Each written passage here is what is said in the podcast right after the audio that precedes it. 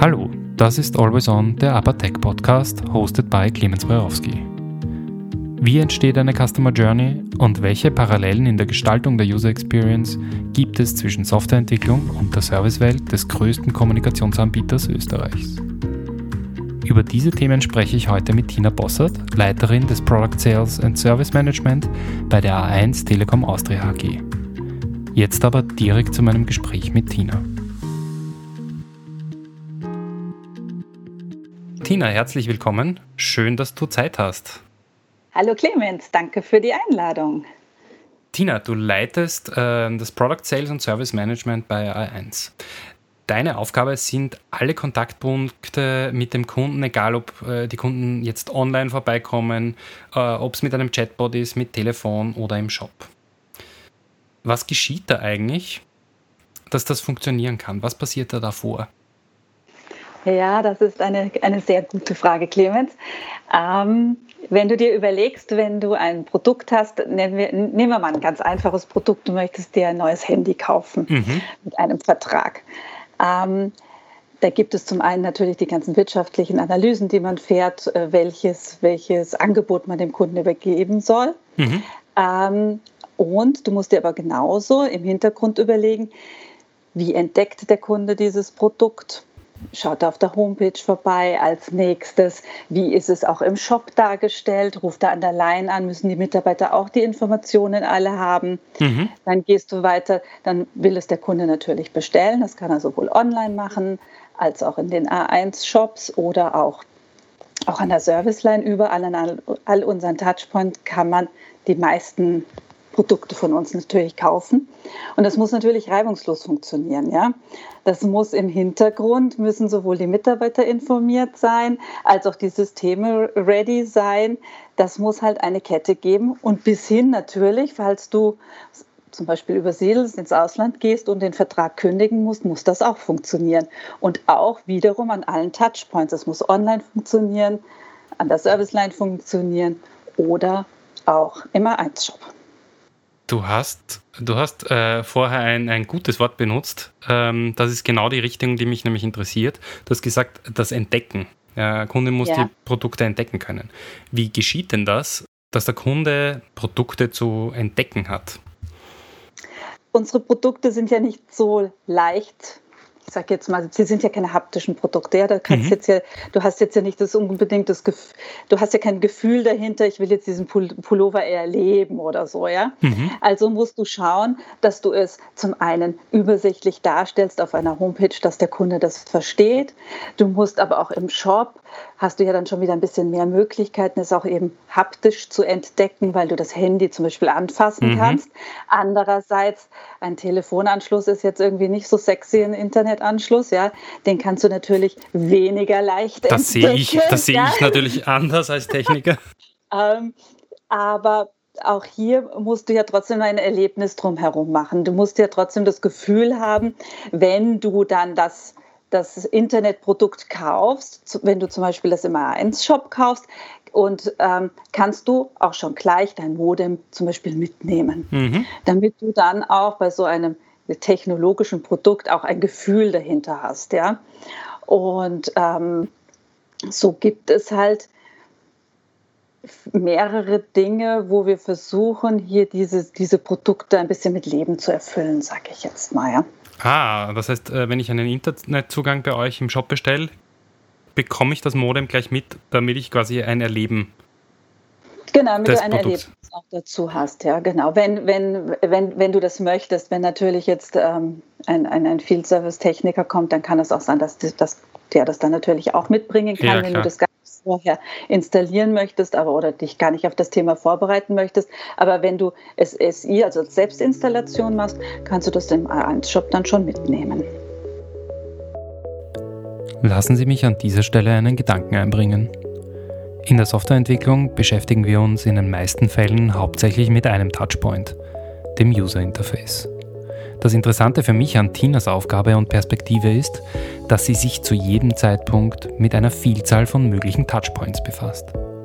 Und jeder dieser Berührungspunkte mit den Kunden benötigt ein geplantes Erleben, eine User Experience. Dieses, äh, dieses Erlebnis, das ist ja natürlich nicht zufällig nach dem, was du gesagt hast.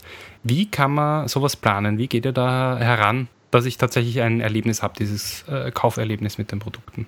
Also zum einen ähm, versuchen wir natürlich unsere ganzen Sales- und Service-Prozesse, die, die jetzt äh, äh, designt werden müssen, anhand der Customer Journey eine, eine Struktur zu geben. Ja? Also da hast du dann diese die Entdeckenphase, die Bestellphase, die Inbetriebnahme, das Nutzen, ähm, bis hin dann zum Bezahlen und halt auch kündigen oder übertragen oder solche Geschäftsfälle, ja damit du das dadurch kannst du das schön strukturiert die, die, die Kunden und aber auch die Mitarbeiterseite und auch die, die Systemseite immer gut analysieren und in die nächsten Schritte gehen. Mhm. Und es hilft uns sehr äh, in der Arbeit, benutzen wir das wirklich so als, als, als Tool in Anführungsstrichen, ja, um, um hier ähm, kundennah und mitarbeiternah zu agieren.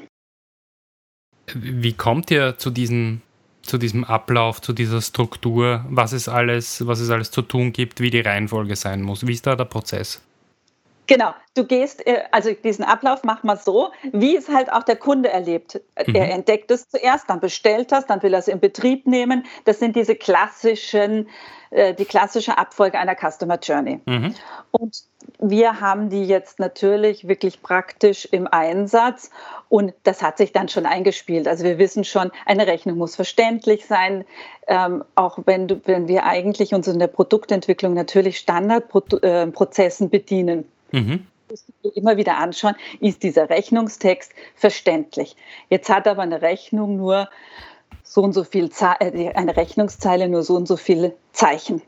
Muss mhm. man halt schauen, es ist trotzdem noch für den Kunden verständlich. Das hört sich alles so selbstverständlich an, ja, aber es ist echt viel Arbeit dahinter. Moment, ihr designt die, die, die Customer Journey, die User Experience von einer Rechnung? Naja, ähm, nein, es ist einfach nur ein Schritt, dass die Rechnung für den Kunden verständlich sein ah, muss. Ah, ich finde das trotzdem Und sehr dazu cool. Dazu gehört es, ja? dass die Rechnungszeile selbsterklärend ist. Und wir tun das ja jetzt auch nicht nur ähm, aus, aus, äh, aus Kundensicht, sondern auch aus Mitarbeitersicht. Der muss ja auch verstehen, was auf der Rechnung der Kunden steht.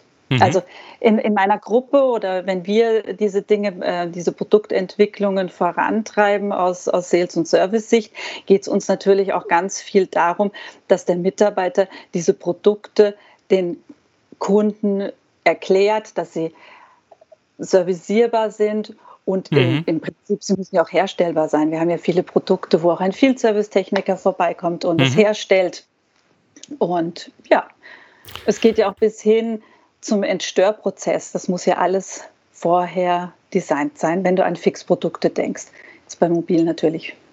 Wie entstehen diese, wie entstehen diese Customer Journeys? Ähm, wie kann ich mir das vorstellen? Sitzt ihr da zusammen in einem Raum und überall sind bunte Zettel an der Wand? Oder wie, wie entsteht sowas? Kannst du mich da ein bisschen durchführen führen und erklären, wie das funktioniert? Also ich glaube, ich erkläre es dir am besten. Ähm, vielleicht anhand des Beispiels, wenn man ein neues Modem einführt. Ja. Ich glaube, das ist etwas, was man sich jeder sich gut vorstellen kann.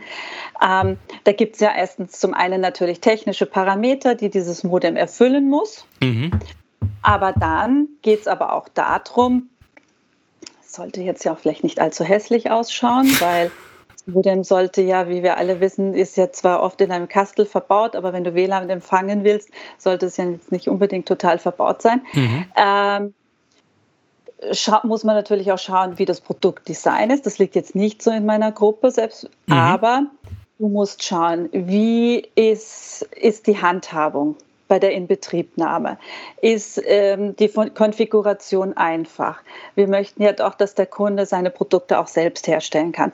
Wie schaut die Bedienungsanleitung dazu aus? Mhm. Wie ist es auch in den Systemen abgebildet? Wie sind die Fotos dahinter, die dann auch auf der Homepage zu finden sind oder in irgendwelchen ähm, Foldern sind? Und dazu machen wir zum Beispiel auch mit Mitarbeitern Trials. Mhm. Also man kann sich regelmäßig bei so technischen Themen, ähm, immer wieder wird man aufgerufen, ähm, macht mit bei, wir testen ein neues Modem. Und da werden jetzt zum Beispiel 50 Mitarbeiter ausgewählt, die das dann zu Hause testen und dann ihre Erfahrungen aufschreiben Und wir berücksichtigen das. Also es ist besonders hilfreich auch gerade bei den ähm, Bedienungsanleitungen, mhm. wenn wir da Feedback haben. Außerdem können wir dann auch gleich so Dinge sehen, wo gibt es irgendwelche Störanfälligkeiten? Wir testen das natürlich alles, also in der Technik wird das natürlich alles im Labor getestet, nona. Ja. Aber wir sehen halt auch zu, dass es wirklich in einem normalen Haushalt in Betrieb genommen wird vorher. Mhm. Also das ist wirklich eine super Sache. Und ähm, auch, wenn es dann wirklich eine große Produktentwicklung ist, gibt es meist auch vorher wirklich mit richtigen Kunden-Trials, richtige kleine Kundentrials, wo wir ausgewählten Kunden unsere Produkte schon vorab zur Verfügung stellen und sie diese ausprobieren können und uns auch Feedback geben. Die Entstörung eines Problemfalles, die Verständlichkeit einer Rechnung oder die Inbetriebnahme eines Modems. All diese Fälle sind detailliert durchdacht und aufgebaut. Genau wie im Fall einer Produkt- oder Softwareentwicklung ist der wichtigste Input aber das Feedback der Kunden selbst. Bemerkenswert finde ich, dass dieses Wissen von Tinas Team nicht nur für die direkte Verbesserung des Prozesses genutzt wird, sondern als Nebenverwertung die Kolleginnen des Callcenters über mögliche Probleme und vor allem deren einfache Lösung informiert werden. Und wie schaut, mhm. da, wie schaut da das Feedback aus? Gibt es da. Online-Fragebögen haben wir da immer gemacht. Mhm. Und ähm, bei speziellen Dingen telefonieren wir natürlich dann auch noch mit dem Kunden. Mhm. Ähm, wir haben auch schon, das ist auch immer, auch gerade bei dem Thema Modem oder wenn es um WLAN geht, dass wir wirklich Kunden einladen zu uns in die Lasallstraße mhm. und ähm, die sollen dann ähm, das Modem installieren und wir schauen ihnen zu und dann sieht man auch, huch, da muss man aufpassen, da gibt es eine Tücke und das ist dann ja auch hilfreich für die Mitarbeiter im Callcenter, ja. die den Kunden ja auch bei der Installation am Telefon teilweise bei Schwierigkeiten begleiten müssen. Also wenn die schon wissen, ah, dieser eine Stecker wird gerne falsch gesteckt, ja. dann kann man da auch gut nachhaken. Gibt es gibt's vielleicht ein Beispiel, wo du gemerkt hast, ähm, dieser, dieser Prozess, dieser Aufwand, das so zu designen, das hat sich wirklich ausgezahlt und du merkst einfach, da, dass es sozusagen Klick macht. Das ist ein Fehler, den wir uns erspart haben. Hast du da ein Beispiel? Es liegt meistens an irgendeinem kleinen verbindenden, fehlenden verbindenden Kommunikationselement. Mhm. Ähm, dass vielleicht eine, eine, eine Aktivierungs-SMS vielleicht nicht so gut formuliert ist oh, oder okay. dass ähm, irgendwie ähm, eine, eine Bestätigung anders kommt oder länger braucht, als mhm. man gedacht hat. Und äh, man sagt zum Beispiel, in den nächsten Stunden können Sie das Produkt nutzen, mhm. ja, oder den Service nutzen, das Service nutzen. Und jeder hat jetzt ein anderes Gefühl von in Kürze. Und dann haben wir dann schon gelernt zu sagen, man sollte in Kürze definieren, ja. weil für mich ist in Kürze vielleicht auch zwei Stunden und für dich ist jetzt in Kürze zwei Minuten. Ja. Und wenn es dann in zwei Minuten nicht da ist, ruft der Kunde natürlich schon bei uns an der Serviceline an und sagt, in Kürze. Also diese Dinge, wo man so im Projekt denkt, na, das ging jetzt eh ganz schnell, mhm. Weil man schon einfach so lange damit beschäftigt ist, ja, dann, dann, dann ist ja zwei Stunden voll schnell. Ja. Dass man das viel besser kommuniziert, wie lange dauert etwas, wie sind die Abfolgen. Das Päckchen kann kommt in den nächsten Tagen. In den, in den nächsten Tagen ist auch. Es ist dann besser zu sagen, in zwei bis drei Tagen. Mhm. Also, weil Sie, diese kleinen Schritte ersparen dem Kunden diesen Ärger ist es immer noch nicht da. Und auf der anderen Seite spart es aber auch bei uns Service Calls, weil man weil der Kunde dich dir vor drei Tagen nicht anruft. Der ruft dich dann frühestens am vierten Tag an und dann ist ja vielleicht wirklich was falsch gelaufen. Ja, genau. Mhm. Also dieses genaue, dieses präzise Sein in der Formulierung ist schon oft sehr hilfreich, ja. Also gerade wenn es so um Aktivierungen geht von Dingen, dass man da präzise ist jetzt natürlich, man, man steckt manchmal nicht drin, wie lange gerade zur Weihnachtszeit oder so ein, ein, ein Päckchen braucht, ja, oder jetzt genau. auch mit Corona, da, da dauert es halt länger oder auch, es gibt ja doch auch ähm, Handys, die eine etwas längere ähm, Wartezeit haben aufgrund der Hersteller. Da versuchen wir aber dann zum Beispiel nachzufassen und dann in, in diesen Kunden nochmal eine E-Mail zu schicken und sagen, bitte, es dauert doch noch ein bisschen länger, wir haben noch immer diesen Lieferengpass oder so. Also dass man da ganz eng in der Kommunikation mit, mit dem Kunden bleibt, mhm. um eben auch Mitarbeiter zu entlasten und auch die Kunden eben ähm, gut zu informieren. Mhm. Ja, also das ist ein, ein, ein sehr wichtiger Punkt. Tina, vielen herzlichen Dank, dass du dir heute Zeit genommen hast, dabei zu sein. Sehr gerne, hat mir wirklich Spaß gemacht.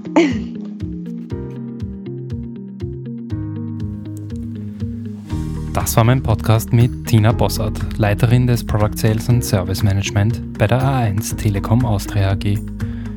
Ich hoffe, ich konnte Ihnen einen neuen Blickwinkel darauf geben, wie Services erlebbar gemacht werden und welche Detailarbeit hinter einem Anruf bei einer Hotline steht. Vergessen Sie nicht, Always On, den Apertech Podcast zu abonnieren. Ich freue mich, wenn wir uns das nächste Mal hören. Ihr Clemens Prerowski.